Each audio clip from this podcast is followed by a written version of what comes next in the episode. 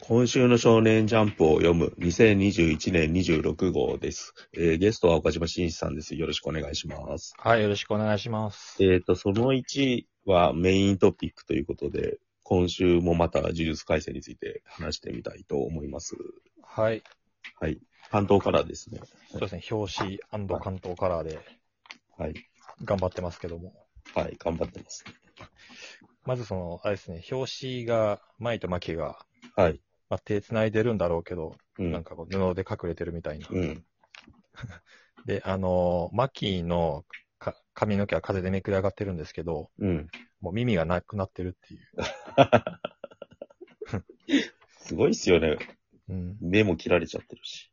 うん。うん。っていう。ここのなシリーズ長いっすよね。そうですね、こういう絵を真剣に描いた結果、富樫みたい な、ラフな絵を、 ネームみたいなものを載せるっていう。そこで話題になってましたよね。そうですね。うん。これってでもこのページだけですよね、見開きの。何がですかカラーですかえっ、と、その、あ、絵が、コンテみたいになってるやつ。ああ、うんそうですね。だからなんか、本当になんか間に合わなかったのかがよくわかんない。まあ間に合わなかったんだろうけうど。ん。うん。なんか面白いですよね。い今のデジタル環境の背景がよくわかるっていうかさ。背景はち合成してるからちゃんとなってるんだけど、キャラクターはやっぱラフな感じになってて。そうですね。普段こういう絵コンテみたいな、コンテはこういう絵なんだってのがよくわかるっていうか。うそうですね。ん、まあ、それとは別に物語としては、マキさんが大暴れってい大殺戮ですね。うか、 ジェノサイドって感じ。あの、なんか、誰、俺もなんかネットの考察見たら犬神家の一族がモチーフになってんじゃないかみたいなの書いてあって、ああ。あの、横溝静止の、うん。なんだっけ、津山35人殺しをモチーフにした。津山だったかな、確か。うんあの、もう最初の方に出てくる、なんか、その、小柄のスーツ着た男が、なんか、犬神家のキャラクターにいるみたいですね、あれ。あうんだかあ。らその辺から始まって、家の因縁の話みたいになってくるから、なんか、横溝選手の犬神家の一族から取ってんじゃないかって誰かが書いてて。あれですよね。あのーえっ、と、全員隠居を誰が継ぐのかっていうのを遺言状を持ってきたやつですよね。うんうん、そうそうです、そうですそうです。うん。で、か、あの、し犯人が、まあ、ネタバレって言ったらですけど、犯人のやつが、やっぱりそういう、殺戮する、なんか顔に覆面被ってるやつですよね。有名なやつ。うんなんだっけ、佐田清でしたっけスケキヨかなスケキヨか。うん。はい。あれがマキさんなんじゃないかって いう。まあでも、よくやるわなってぐらいやります。徹底してますよね。そうですね。こういうのって普通だったらなんか、主人公サイドのやつは親は殺せないみたいなのが葛藤があるはずなんだけど、うん。もう一線一気に超えちゃったっていうか。そうですね。うん。まあなんか、 本当にぜ善悪をめちゃめちゃにしてるっていうか、うん。まあ完全に視点を変えれば、まあ、巻が悪ですからね。うん。いや、なんかこれが関東に乗ってるってやっぱジャンプすごいですよね、でも。うん。うん。なんかい、いな、なんだろうな。本当先週ベルセルクの話したじゃないですか。はいはい。あの時になんかあの、あの後みずっと考えてたんだけど、やっぱ、なんで俺ベベルセルクが途中で終わっちゃったことがなんかちょっとむ胸に残ってんのかなと思ったら、うん。物語自体があれ呪われた力だからの話だからですよね、なんか。うん。結局呪われた力でうんなんか主人公が強くなろうとする話の落としどころって難しくて、うん。最終的に破綻するしかないわけですよね。なんか多分だから、うん鳥島和彦がだからこの漫画早く終わらせて次行きましょうって言ったのって、うん結構呪われた物語をずっと書き続けることで、作者もやっぱ呪われちゃうっていうかさ、なんかうん。そういうのが自分にも入ってきちゃう、フィードいや悪い意味でフィードバックされちゃう可能性があるわけで、う。うんん、だから、こういう話ってだからす、個人的にはすごい好きなんだけど、やっぱ作者がどんどん心配になりますよ ね。落としどころ難しいっていうか、だから。そうですね。まあ、ベルセルクは本当に作者自身がガッツみたいになってるというか、うん。もう突き動かされて、呪われている呪いのように漫画を描かなければみたいな、うん。うん、最初はそういう呪いのような気持ちじゃなかったのかもしれないですけど、うんどんどんどんどん自分を追い込んでいってみたいな、うん。そういう印象を、なんかベルセルクずっと読み返してたんですけど、おう。うん。食のちょっと先ぐらいまで読んだんですけうど、やん。っぱそういう風に読めますよね、うんどう考えても。なんか、鎧みたいの着てるのも、呪いを強化することでしか強くなれないって話ですよね。うん。多分、もっと先になんか別のものを用意しようとしてたんだと思うんですけどね。なんか、あの、うん疑似家族的なものが出来上がっていく過程で。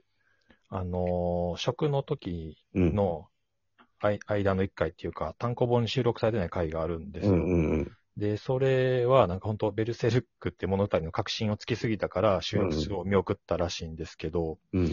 で、内容的には本当に、あの、観念的な世界をうんちゃんと、あの、えー文章化して、えー漫画にもして分かりやすく伝えてるっていう形で、なんか要は人間の人人類のうん。全体意識の奥底にあるものは、が繋がっていて、で、悪意が沈殿していて、うんみたいな、そこはもう、そこからなんか出てきただけのものであって、これうん結局この状況っていうのは人類全体のの望みであって、向かっているだけなんだみたいな 話。で、その表彰としてグルビスとかガッツとかがいるっていう。まあだからそれ言ってしまったらもう、あとはなんか、もう割りをベースよな、それ。うん、だ、うん、だから終わってるんですよね、要はうん。だから、本当にだからキャスカーが帰ってきて終わったっていうのは、ある種、 あの、最終回ではあるなとは思ってましたけどね、本当今に。年の頃はその辺しかないですよね、確うかん。うんまあだからなんか、やっぱワンピースとかとは違いますよね、呪術が受けてるって状況ってなんか。うん。ワンピースはやっぱ作者が健康だからずっと書き続けられると思うんだけど、うんこの呪術回戦の書き方ってやっぱ先がないっていうか、うん。どんどん自分も追い込むし、状況も追い込まれていくっていうか、うんその一瞬の輝きを今享受してる感じがすげえするんだよね。まあ、ただ、その、 呪術に関しては、まあ言葉、あれ、言い方選ばないとですけど、うんそのオリジナリティみたいなものが、そこまでまだ見えてこないというか、うん。なんなんかこの芥部先生の本質的に描きたいものって何なんだろうみたいなことっていうのがあんまりよくわかんないくて、うんでもそのサンプリング感というか、うん。まあ我々会社では富樫感、うんうん。今集合で言えば、なんかこういうその人、 えー大勢対少数一うん一人と一とかのバトルを見ると、あのー、呪術改正のバトルを見ると、うん。あのー、ハンターハンターのキルア VS、あの、猿のキメラウントの軍団みたいな、ああ、うんあったんです。あれをすごい思い出すんですよね。えうん、なんかこの体をこう、どのような体勢に持っていって、どのように移動してみたいな、そううんうん敵と敵の間を、えああ、うん、殺していくっていう描き方を見ると、もう多分それだけじゃないんでしょうけど。赤ボンドとかも、こういうシーンありましたよね。なんか、うん、その何、何人切りみたいな場面があって。うん、まあでも、やっぱ体重移動の描写とかすげえうまいですよね。うん、うん。やっぱなんかアニメ経営したことですげえアクション上手くなった気がしますね。なんか印象として。うん、初期はやっぱここまで、なんか絵で全部わかる感じじゃなかったんで、なんか。うん。で、殺し方をファンタジーなくて、ちゃんと首のとこ切ったりとか、頭刺したりとか、ちょっとちゃんと黒くうん。描くっていうか、ある程度うんやってるとかっていうのもなんかその辺のうん。うん。影響があるなっていう感じが。あと巨大な手が出てきてドンって叩く感じは、あの、チェーンソーマンのあの、こな狐のやつみたいな絵が見せいや、違います。ネトロ、ネテロ会長じゃないですか。あ、そこっち か。なるほど。俺はそっちかなと思いました。っていうかもう、この、あの、うんぜ人一うんでしたっけあの、拳がこう、でかいやつがこうう、んどんどんどんどんみたいな。あれ、あの、レオリオの、ああ、あれじゃないですか。なるほど。うん。で、あの、パンチを放つ前のうん、うん。拳がいっぱいある画面。うんこれ、ユースケですよね、多分。ああ、ショットガン、ショットガン。ショットガンみたいな。 でもそれは言ったら何度でも言えるけど、そう。まあ、なんか、いや、でも、やっぱり、富樫オマージュ影響が 強いんだろうなと思いますけどね。このなんかその空間に浮かんでる目を切ってる絵とかはいいですけどね、なんか。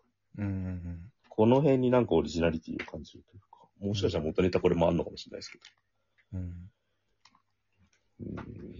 いいんですけどね。あとなんかそのいろんな登場人物が、長十郎さんとか出てきたけど、血縁関係どうなってんのかなと思いながら、うん、ああ、ど誰の誰やねみたいな。 うん。誰の息子で誰のおじいちゃんやねみたういな。んまあ説明もなく殺されていくっていう。